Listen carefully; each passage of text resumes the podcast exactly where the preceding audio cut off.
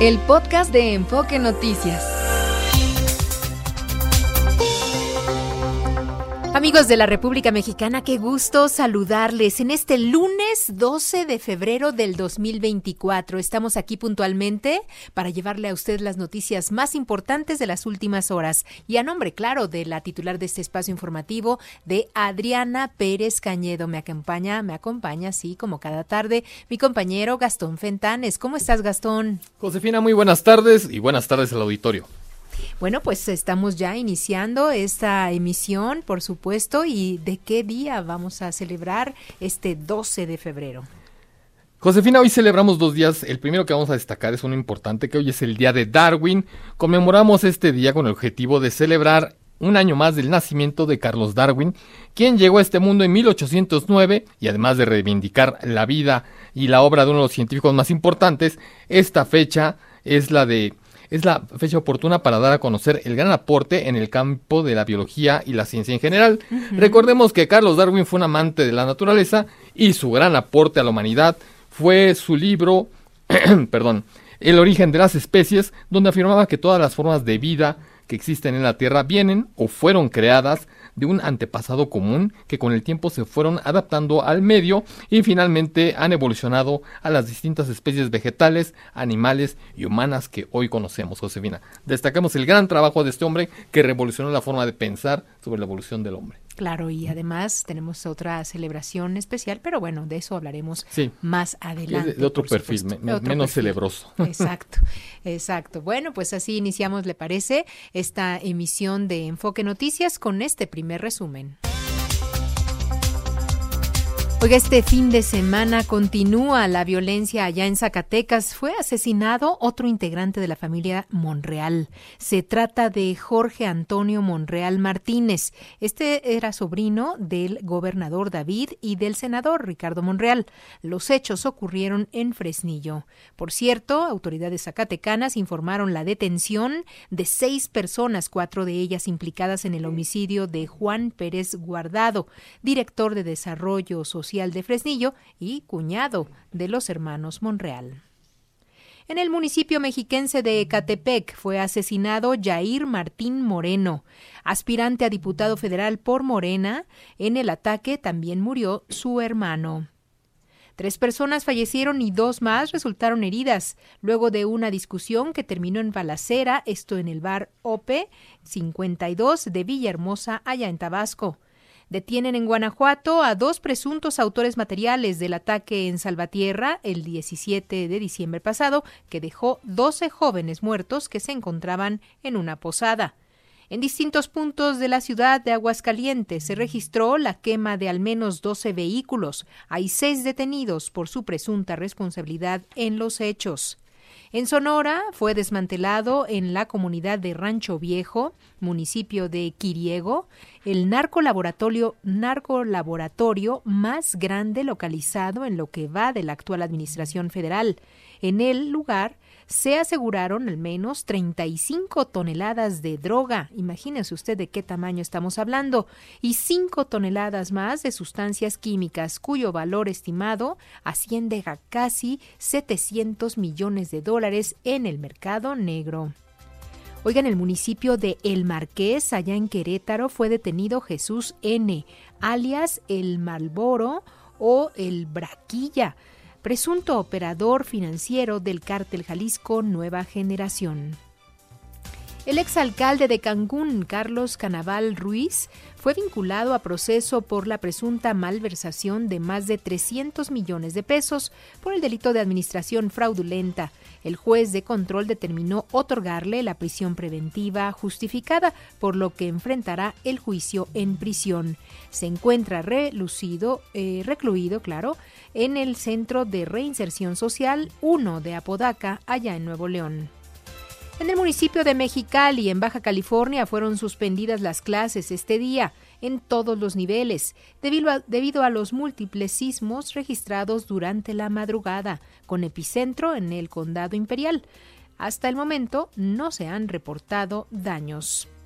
Oigan, el tramo, el tramo Cancún Playa del Carmen contará con horario especial para todos aquellos que laboran en el ramo turístico. Al reiterar que el 29 de febrero quedará inaugurada la fase 3, el tramo 5 norte, el general Oscar David Lozano Águila, director del Tren Maya, informó que el servicio para los trabajadores comenzará a partir de las 6 y 7.30 horas para salir a la playa del Carmen, mientras que el horario para los turistas será a partir de las 9 horas. Los ingresos totales de México por visitantes internacionales sumaron 30.809 millones de dólares en 2023. Esta es la cifra más alta registrada por el INEGI y el Banco de México. En información internacional le doy a conocer que el ejército de Israel rescató a dos rehenes de origen argentino, secuestrados el pasado 7 de octubre durante la irrupción de Hamas a territorio israelí. Por su parte, el grupo islamista acusó a Israel de haber cometido una masacre contra civiles desarmados en Rafah durante dicho operativo que ha dejado ya un centenar de muertos. Se estima que al menos 130 personas más siguen en poder del grupo terrorista. Oiga, Javier Milei se reunió, el presidente de Argentina, claro está, se reunió en privado con el Papa Francisco en el Vaticano.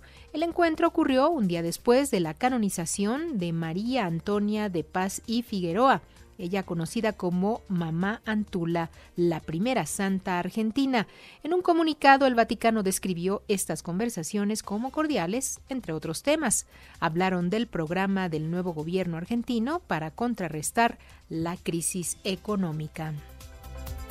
Donald Trump celebró el fracaso del proyecto de ley que buscaba abordar la crisis migratoria en la frontera con México y prometió que de llegar nuevamente a la Casa Blanca realizará una operación de deportación masiva, así lo dijo en su primer día en el cargo.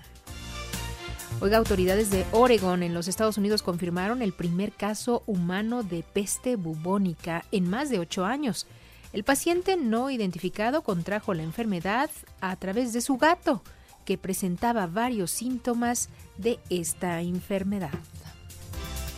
Es la una de la tarde con siete, casi ocho minutos. En este momento está cambiando el reloj, por supuesto. ¿Y cómo va a estar el clima en las próximas horas? Es Gastón Fentanes. Josefina, para hoy, lunes 12 de enero, el Frente Frío 34, que se encuentra estacionado sobre el litoral del Golfo de México, al mezclarse con la humedad de la corriente de chorro subtropical, van a ocasionar lluvias intensas en Chiapas, Tabasco y Veracruz y muy fuertes en Oaxaca y Puebla y debido a la masa de aire polar que acompaña al Frente Frío número 34, habrá un descenso en las temperaturas en la, mayoría, en la mayor parte del país, destacando los menos 10 grados que va a haber en las zonas serranas de Baja California, Sonora, Chihuahua y Durango, y los menos 5 grados en las partes altas de Baja California Sur, Coahuila, Nuevo León, Zacatecas, Puebla y el Estado de México.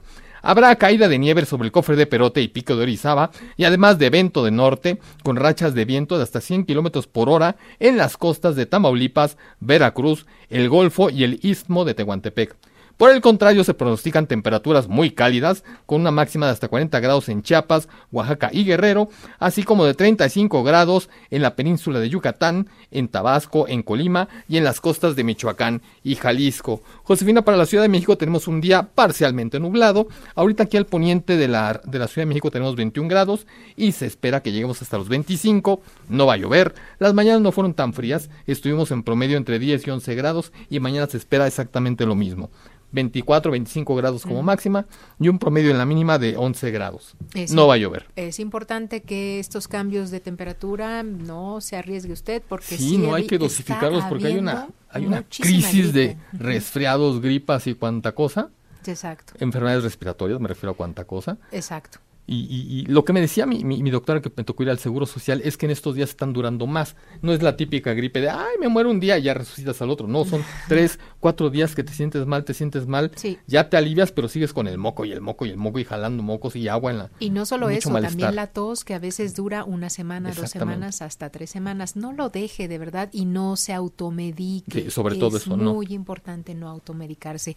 También hay que tener en cuenta que regresó eh, lo que es el sarampión, así es que tener cuidado también con eso. Escuchaba esta mañana a mi compañero Mario González y por supuesto le invito a que eh, pues dé cita usted en nuestro sitio web en enfoquenoticias.com.mx. Ahí está la entrevista completa de Mario González con este doctor de la UNAM que por supuesto pues nos actualiza sobre esta situación y hay que tener mucho cuidado. Sobre todo, sí hay que estimular y hacer a la gente que se vacune contra sarampión, sobre todo a los chamaquitos. Señora, no deje de, vacunar a su hijo, aunque esté usted, crea o no en las vacunas, no importa. El sarampión no cree en usted, le va a dar. Entonces, vacúnelo, vacúnelo. Eso, y tenga mucho cuidado con esto de las enfermedades respiratorias.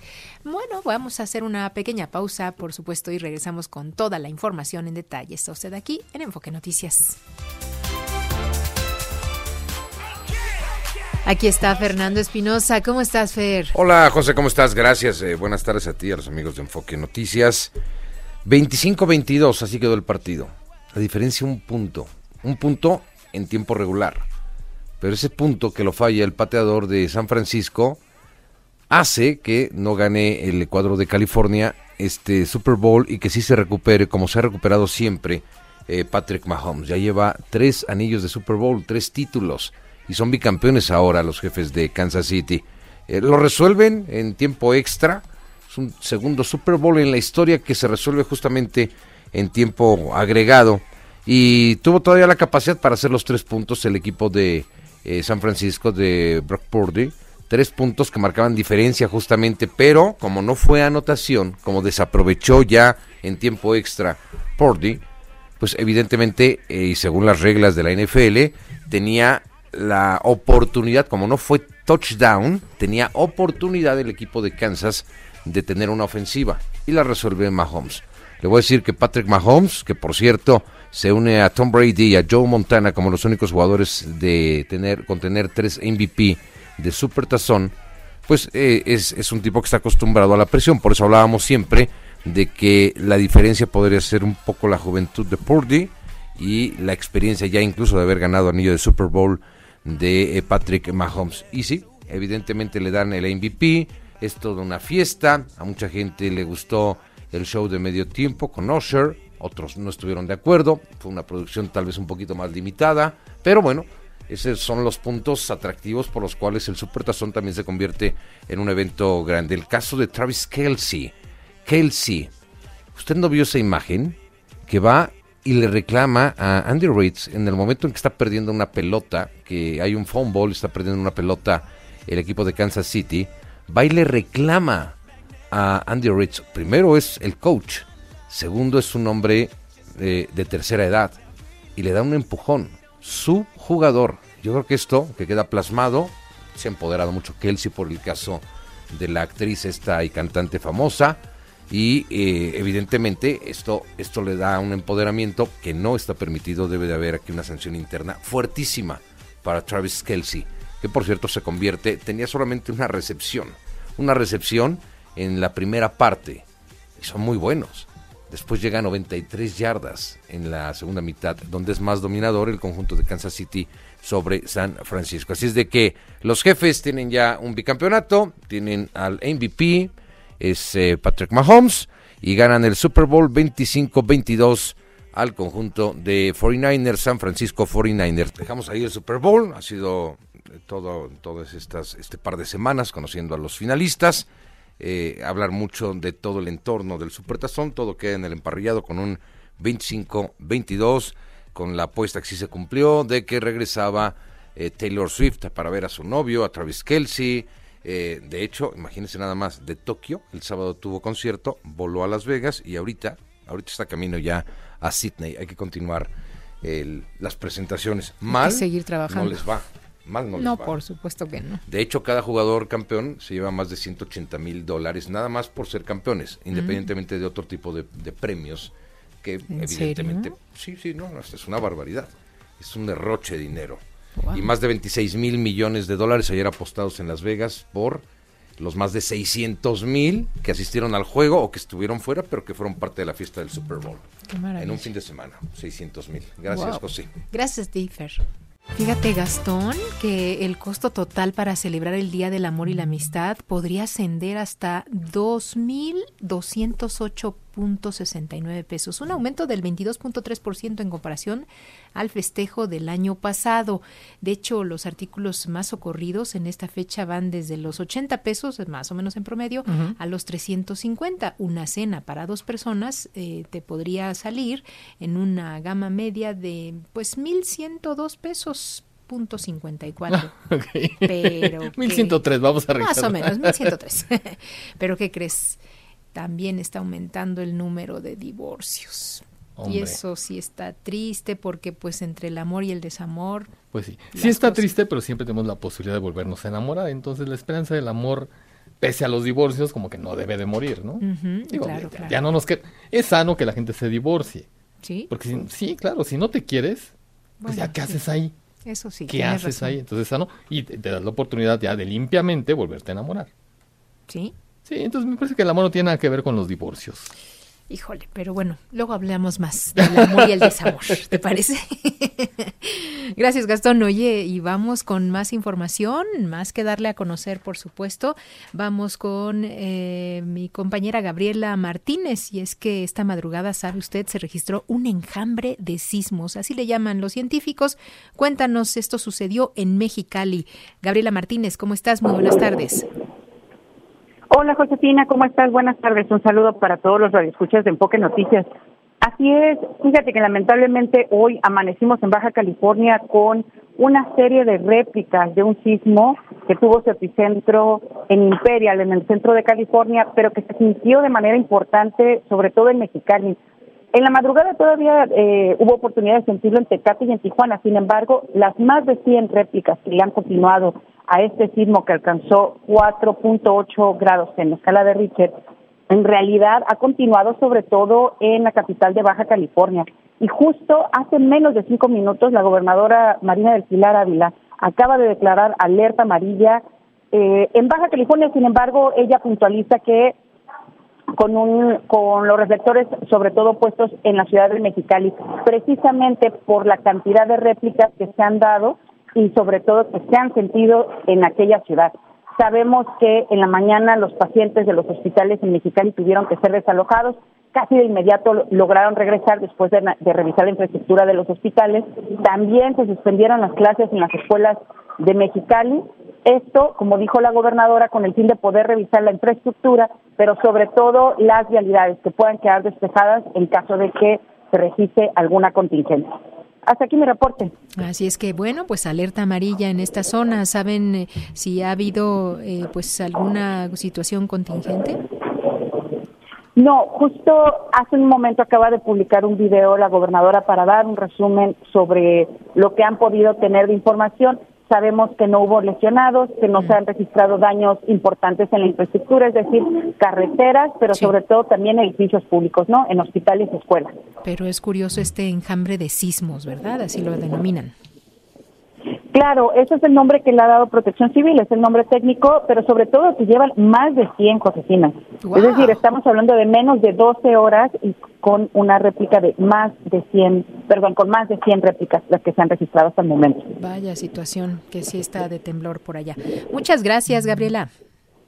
Que pasen muy buena tarde. Buena tarde y desde Baja California corremos y volamos hasta Zacatecas. No es cierto, a Veracruz, perdone. Sí, en Veracruz se derrumbó parte de un cerro en el municipio de Mixla de Altamirano. Los detalles con mi compañero Javier Laertes. ¿Cómo estás, Javier? Qué gusto saludarte.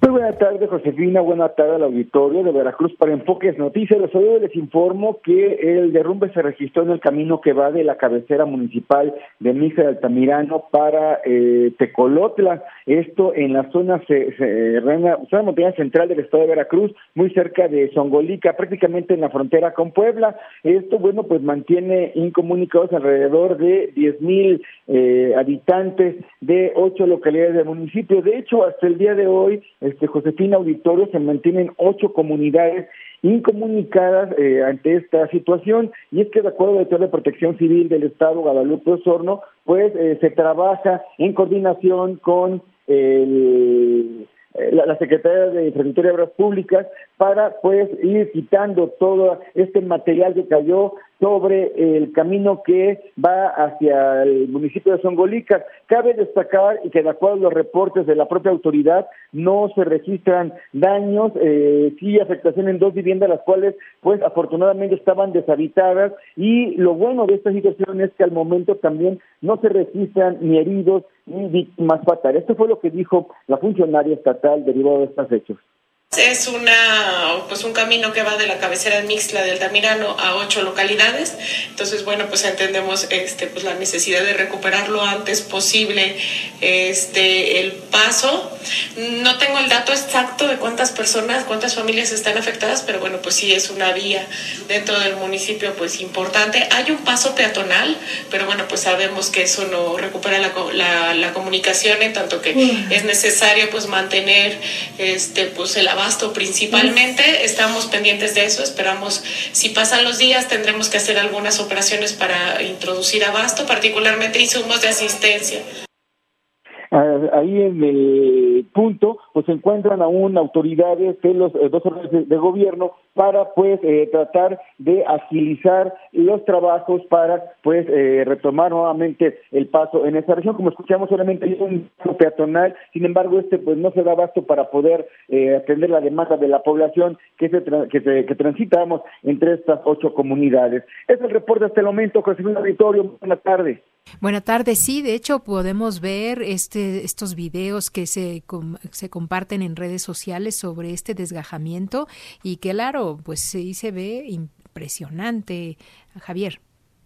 Así es, fíjate que hay un video donde se escucha hasta cómo truena el cerro y comentan algunos eh, pobladores que eso es ahorita época que no ha habido lluvias, imagínate ahorita para los meses de mayo, eh, abril, mayo, junio, que es la temporada de lluvias en esta región, pues cómo va a estar la situación, ya que, pues ahorita insisto, no fue una cuestión que, obviamente es, un tema que no se espera, desde luego, pero pues ahora sí los, agarró por sorpresa totalmente. Afortunadamente, el tema es que no había personas en ese momento ni en ese lugar y que, bueno, estamos hablando de que el saldo de momento pues es blanco. Eso, pues afortunadamente, porque bien lo dices, todavía no empieza la época de calor fuerte y por allá, por esa zona, seguramente se sentirá mucho más fuerte. Javier, muchísimas gracias. Muy buena tarde, Josefina. Hasta luego, un abrazo, continuamos con más y regresamos después de esta pausa.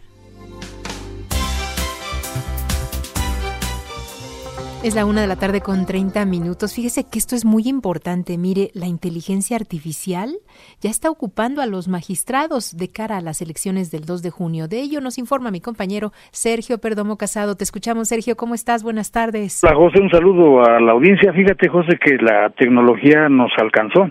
Ya vive con nosotros y bueno, pues el tema de la inteligencia artificial está pendiente el tema porque el Congreso de la Unión ya sabes que da paso a pasito y después como la chumoltrufia.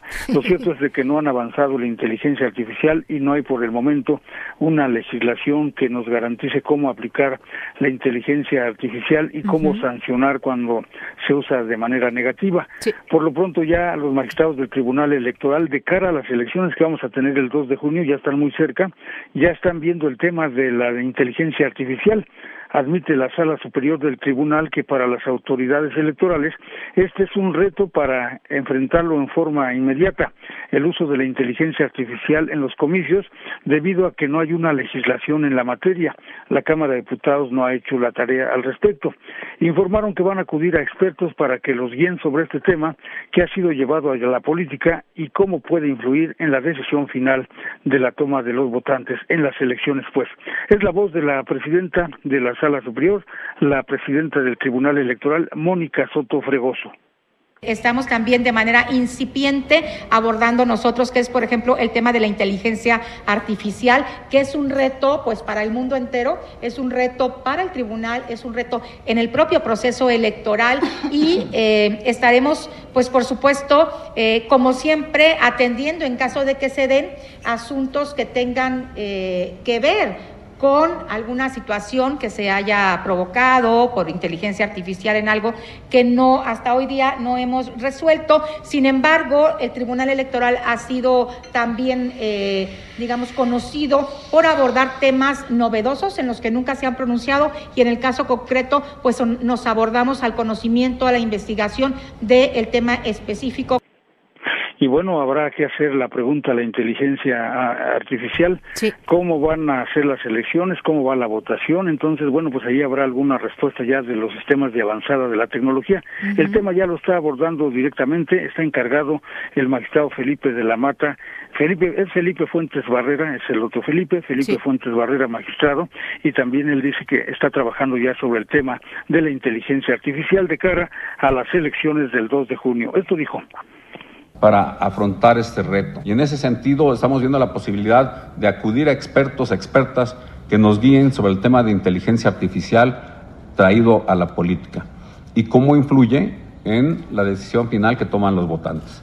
Por otra parte, decía yo de las bondades, el Tribunal Electoral ha hecho eco de las inquietudes de ustedes en cuanto a, a tener un buscador más inteligente, tener un buscador más amable, y precisamente ya a través de un simple comando de voz, lo comentaba yo, eh, podemos obtener ya criterios o las sentencias o los precedentes que ustedes busquen. Eh, ya se está construyendo esa posibilidad, se está construyendo la posibilidad de que obtengan sentencias incluso de archivos históricos a través de inteligencia artificial también. Bueno, pues entonces la inteligencia artificial ya llegó a la sala superior del Tribunal Electoral y van a ver qué, cómo la utilizan para sacar adelante las elecciones del 2 de junio y por lo pronto, pues ahí le mandan un mensaje a la Cámara de Diputados. Hay que legislar en la materia porque obviamente nos tiene muchas bondades la inteligencia artificial, pero también puede perjudicar de alguna manera en las elecciones y por lo pronto el tribunal tomará cartas en el asunto y ya lo tiene el tema sobre su mesa Felipe Fuentes Barrera. Es cuanto, José. Y qué importante es esto, Sergio, porque la inteligencia artificial actúa rapidísimo. De hecho, fíjate que estaba viendo ahorita que estás hablando del tema sobre las recientes elecciones en Argentina, que pues eh, la verdad utilizaron mucho los candidatos esta inteligencia artificial como propaganda de los propios candidatos. El mismo Milei publicó en su cuenta de redes, de redes sociales cómo los equipos de campaña utilizaron esta tecnología eh, de inteligencia artificial sobre todo para captar la atención de los votantes, que eh, va a ser como pues un jugador más dentro de, este proceso electoral. Qué bueno que lo están ya ocupando los, eh, que están eh, pues legislando sobre ello los magistrados, Sergio. Sí, los magistrados este, efectivamente van a tener alguna normatividad, alguna reglamentación al respecto, pero la legislación la debe hacer la Cámara de Diputados, lo cual la Comisión de Ciencia, Tecnología e Innovación lo está viendo, pero no han llegado a ningún acuerdo y ya ahorita hay periodo de sesiones, pero ya no puede entrar una reforma para las elecciones del 2 de junio.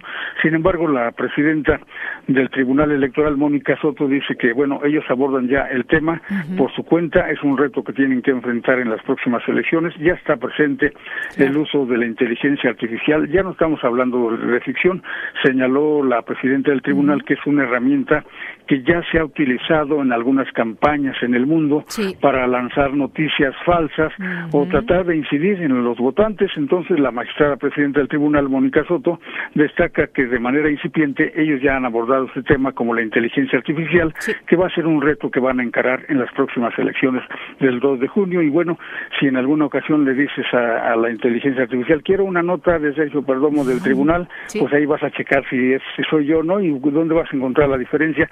Así es de que pues es muy complicado hoy en día. Definitivo. Mira todo lo que nos ha tocado ver, Sergio, y la verdad es que qué bueno que estás aquí eh, contando, siendo testigo de la historia.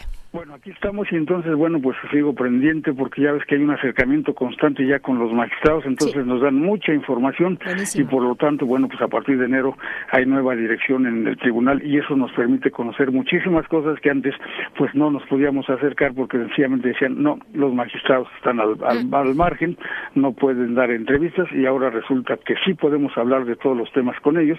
Bueno, pues aquí tienes ya un producto de lo que ha ocurrido en estas reuniones con los magistrados del tribunal. Electoral. Buenísimo, Sergio, seguimos en contacto. Gracias, buenas tardes. Buenas tardes, una 37 y ahora vamos hasta Chihuahua. Ya se encuentra Agustín Hernández. ¿Qué nos tienes, Agustín?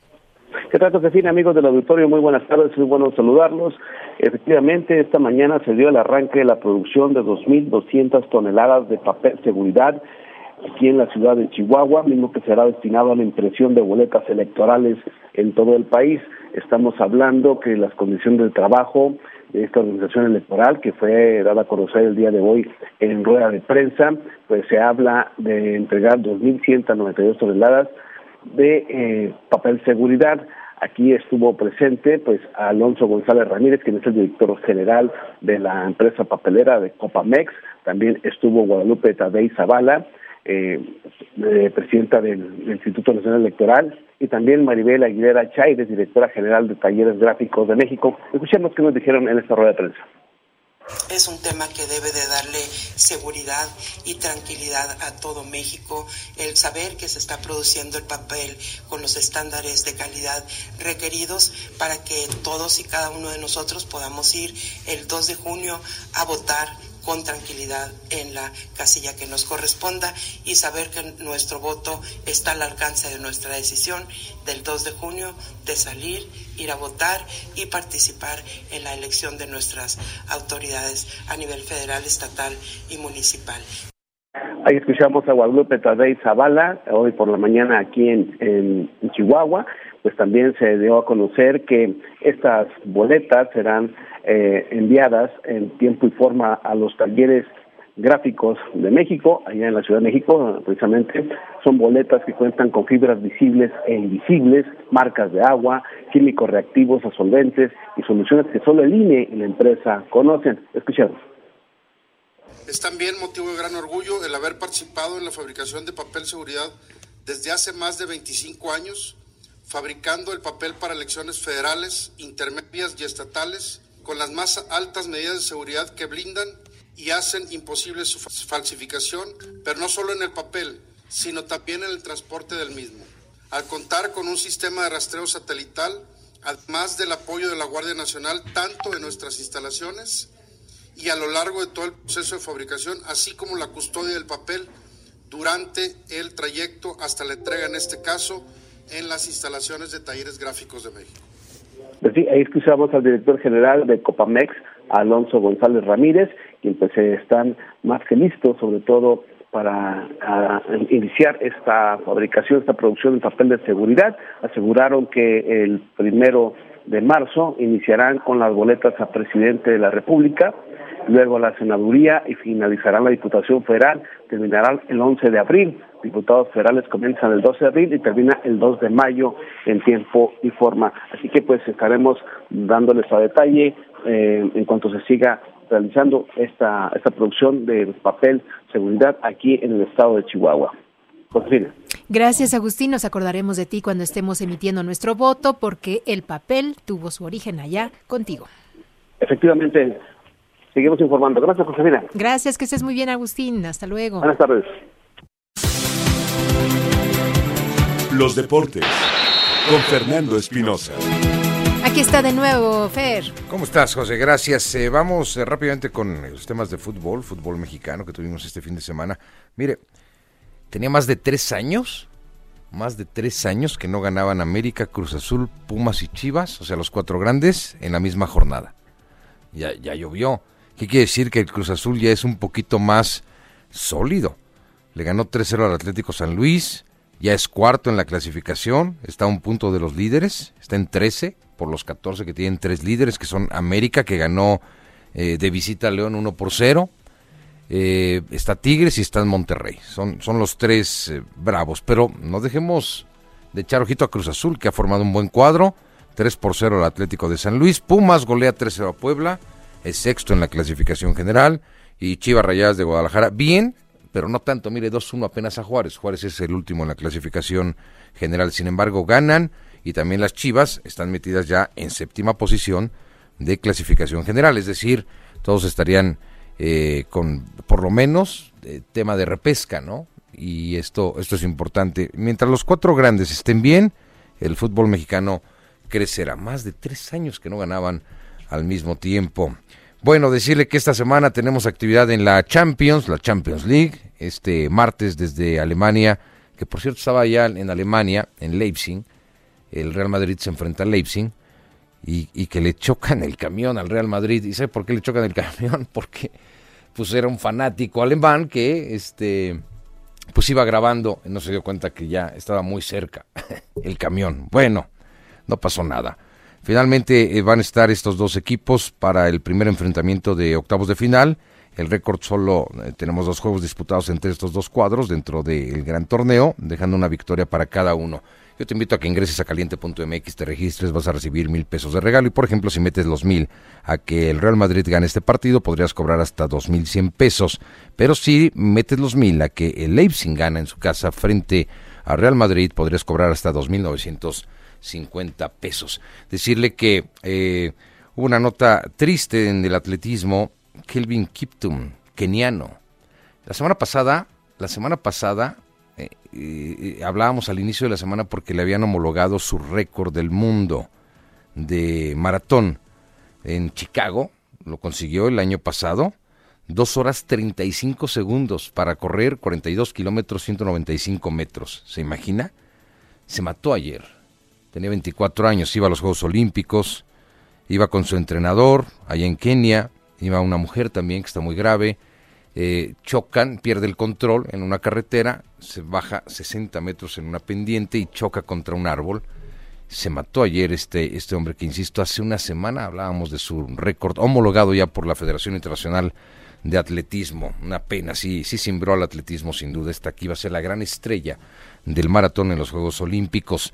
Eh, golpe fuerte para Brasil en el fútbol porque no va a los Juegos Olímpicos de París. Ha sido derrotado ayer por Argentina, además por el archirrival y con 1-0 y en tiempo suplementario. Lo más triste para Brasil es que con el empate clasificaba a los Juegos Olímpicos, perdió 1 por 0, está fuera, van Argentina y Paraguay, aunque no me creaba Paraguay a los Juegos Olímpicos, que dejó fuera a la selección de Venezuela, 2 por 0 la derrotó. Aston Martin ha presentado eh, ya por medio de sus cuentas, que ahora lo hacen así todos, eh, en las redes sociales, eh, ha presentado el auto para Fernando Alonso y Lance Stroll, para la próxima temporada. Ya regresó Osmar Olvera, regresó el equipo mexicano de eh, clavados y, actividades acuáticas que estuvieron en Doha, allá en Qatar, pero Osmar Olvera llamó la atención no solamente por ser ganador y clasificado ya a los Juegos Olímpicos, sino por el reclamo que le hizo a Ana Gabriela Guevara cuando Anita este pues vio la medalla y dijo, ay, metan un tuit y mi felicitación. Y dijo, a ver, sí, gracias por la felicitación, pero danos la beca, ¿no?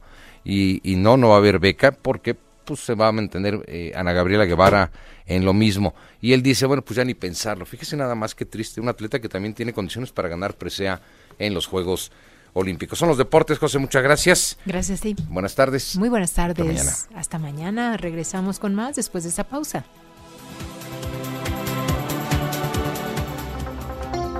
Y regresamos con más información. Vamos hasta Zacatecas. Fíjese que ya hay seis detenidos por los recientes asesinatos en el estado, estos relacionados con la familia Monreal. Te escuchamos, Alonso Chávez. ¿Cómo estás? Muy buenas tardes.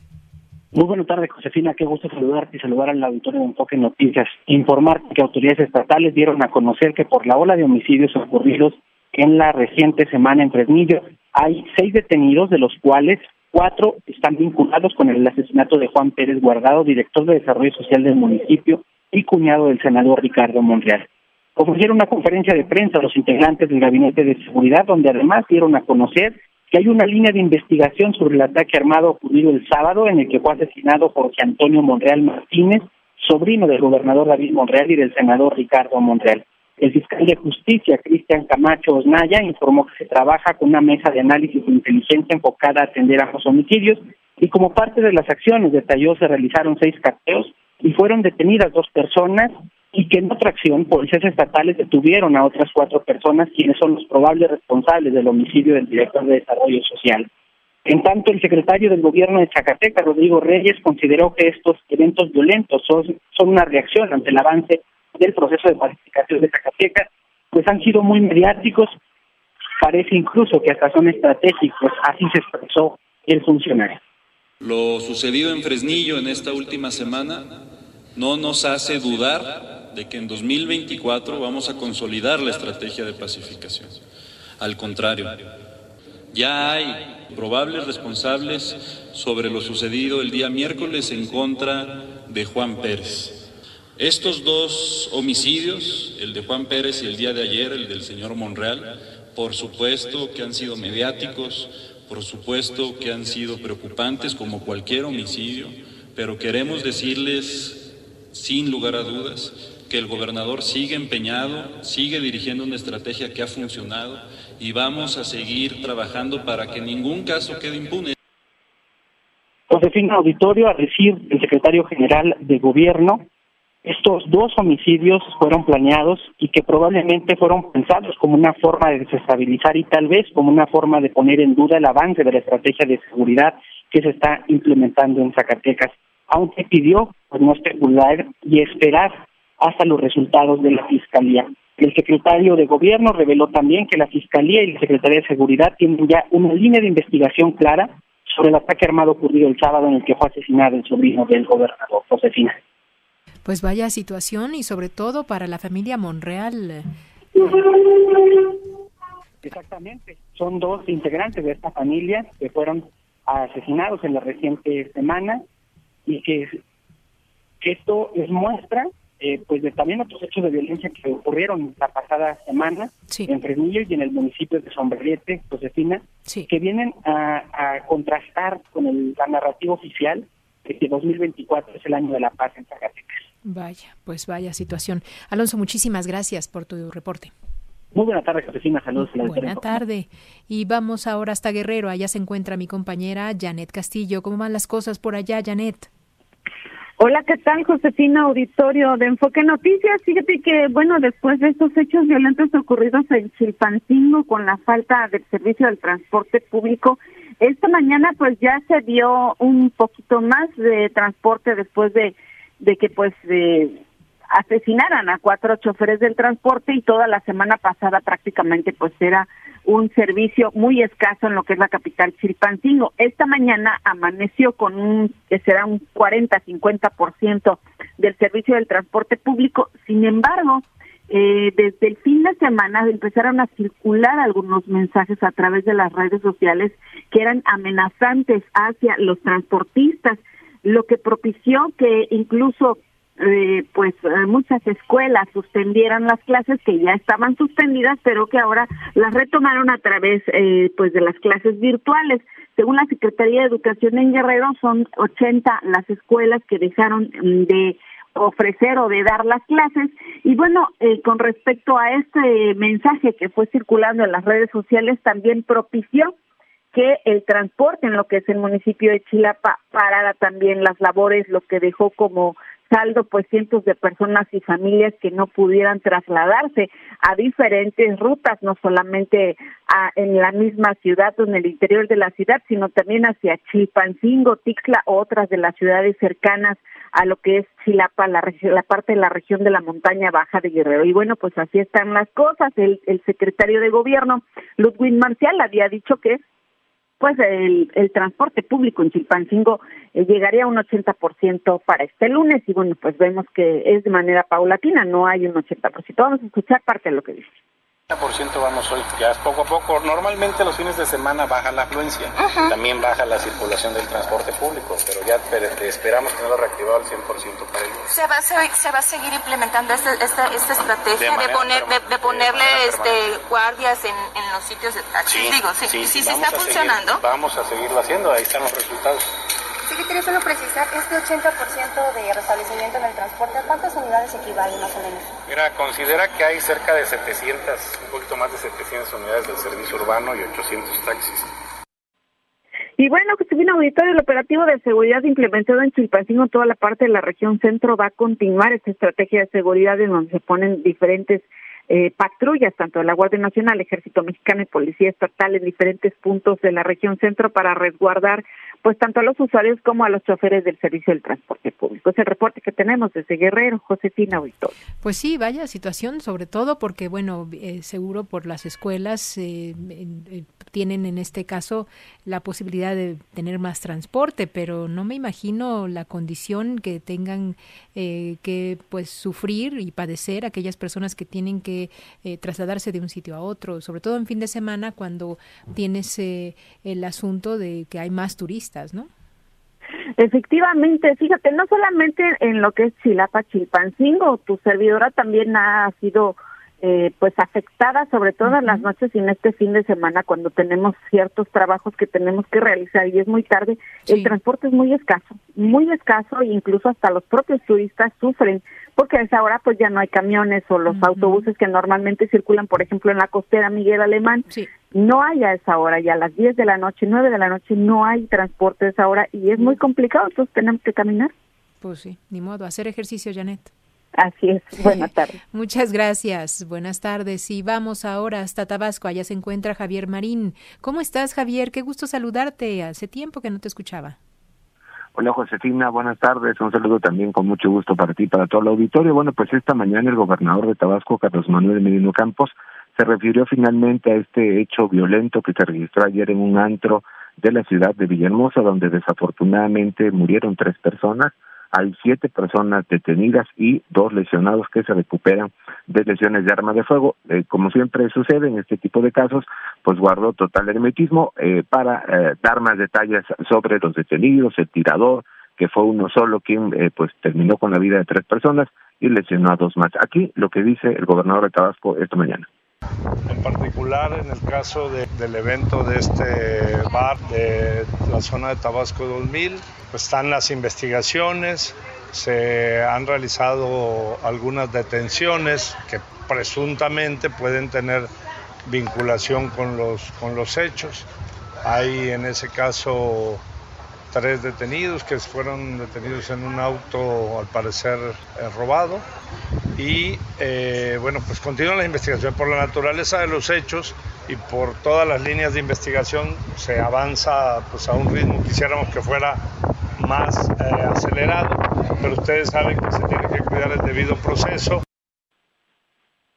pues fue un fin de semana terrible, trágico, negro para Tabasco, porque también eh, fueron reportados, reportados, perdón, el hallazgo de un cuerpo de una persona asesinada en los municipios de Huimanguillo, de Macuspana y también en Comalcalco, además de Cundacán ayer por la tarde. Y esta mañana eh, se acaba de confirmar, bueno, pues la presencia, el hallazgo de tres eh, jóvenes eh, muertos en una casa en la colonia Gaviotas, esto es eh, frente exactamente a lo que es el malecón de Villahermosa, en una parte de la ciudad que nos divide nada más del río. Ahí está acordonada en este momento por la Policía Estatal el lugar, pues se desconoce eh, qué ocurrió ahí, pero bueno, tres cadáveres en un lugar, así que pues un lunes que también inicia eh, de manera violenta aquí en Tabasco, Josefina.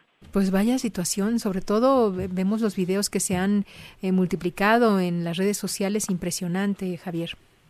Sí, y también lo que llama mucho la atención es que, bueno, pues en las últimas, eh, después de los hechos de diciembre, recordarás, bueno, pues el presidente ordenó el traslado de fuerzas federales y pese a la llegada de un destacamento del ejército y también de la Guardia Nacional, pues los hechos violentos se mantienen aún todavía con todo y el incremento de fuerzas federales. el reporte que te tengo, Josefín. Y en todo el país estamos viendo eso, Javier. Eh, en Tabasco es, no es la excepción, naturalmente, que se está incrementando el número de, pues, eh, de en las calles, ¿no? Sí es, y pues lo que nos queda a los ciudadanos, porque hay mucha preocupación en los círculos familiares, entre amigos y demás, pues es eh, tomar todas las precauciones y cuidarse lo más que se pueda. Eso es, pues a cuidarnos. Muchas gracias, Javier. Buen día. Buenas tardes. Buenas tardes. Y bueno, es un día especial, este 12 de febrero, sobre todo en las conmemoraciones que pues a veces no son tan agradables, pero hay que hablar de ellas. Claro, pero es, es, oportuno. Hoy es el Día Mundial contra el Uso de Niños como Soldados. Y este efeméride tiene el objetivo de recordar a todos los niños que han sido usados por grupos armados en distintos países para formar parte de conflictos brutales. Esta irresponsabilidad, Josefina, de parte de todos nosotros los adultos, les ha traído a los chamacos como consecuencias daños físicos y psicológicos irreversibles y en el peor de los casos la pérdida de sus propias vidas. Claro. De acuerdo con la UNICEF, nos dice que cada año miles de infantes son usados como carne de cañón para hacer frente a los enfrentamientos armados, lo que se ha hecho un hecho lo que ha sido totalmente lamentable, pero sigue siendo una dura realidad a nivel mundial. Niños y niñas que sufren terribles vejaciones a las que pueda someterse un ser humano. En el caso de las niñas son utilizadas como esclavas sexuales en edades muy tempranas o también para cumplir el rol de esposas de hombres con mucho más edad. El papel de los chamacos, de los niños, también resulta indignante, ya que son obligados a ser soldados y a cumplir otros roles muy peligrosos como detectores de minas o fabricantes de bombas. Josefina, es lamentable, pero existe y hoy es día no solamente para, para pensar en ellos cómo evitarlo, sino para pensar en aquellos que ya perdieron la vida y, o que en, la actualidad lo están viviendo. Y que perdieron la infancia natural. Sí, totalmente, totalmente. Un, reflejo fue lo que vivimos la semana pasada con el reclutamiento de niños en, en, aquí en mismo México para defender a sus comunidades. Ah, cierto, cómo se ven ahí con las los chamacos con los fusiles. Qué triste. Pero No hay nadie que los defienda. O sea, alguien le dice, vas a defender y los niños no tienen otra cosa más que agarrar el fusil y defender. ¿Quién defiende a estos niños? Pues van a defender a su casa, a su familia, a sus... Bueno, en fin. Muchas gracias. Gracias, Josefina. Y nos eh, agradecemos su preferencia, en, ah, por supuesto, para las estaciones de provincia. Nos eh, despedimos y regresamos con más. Hasta las 3 de la tarde estamos aquí en esta emisión de Enfoque Noticias. El podcast de Enfoque Noticias.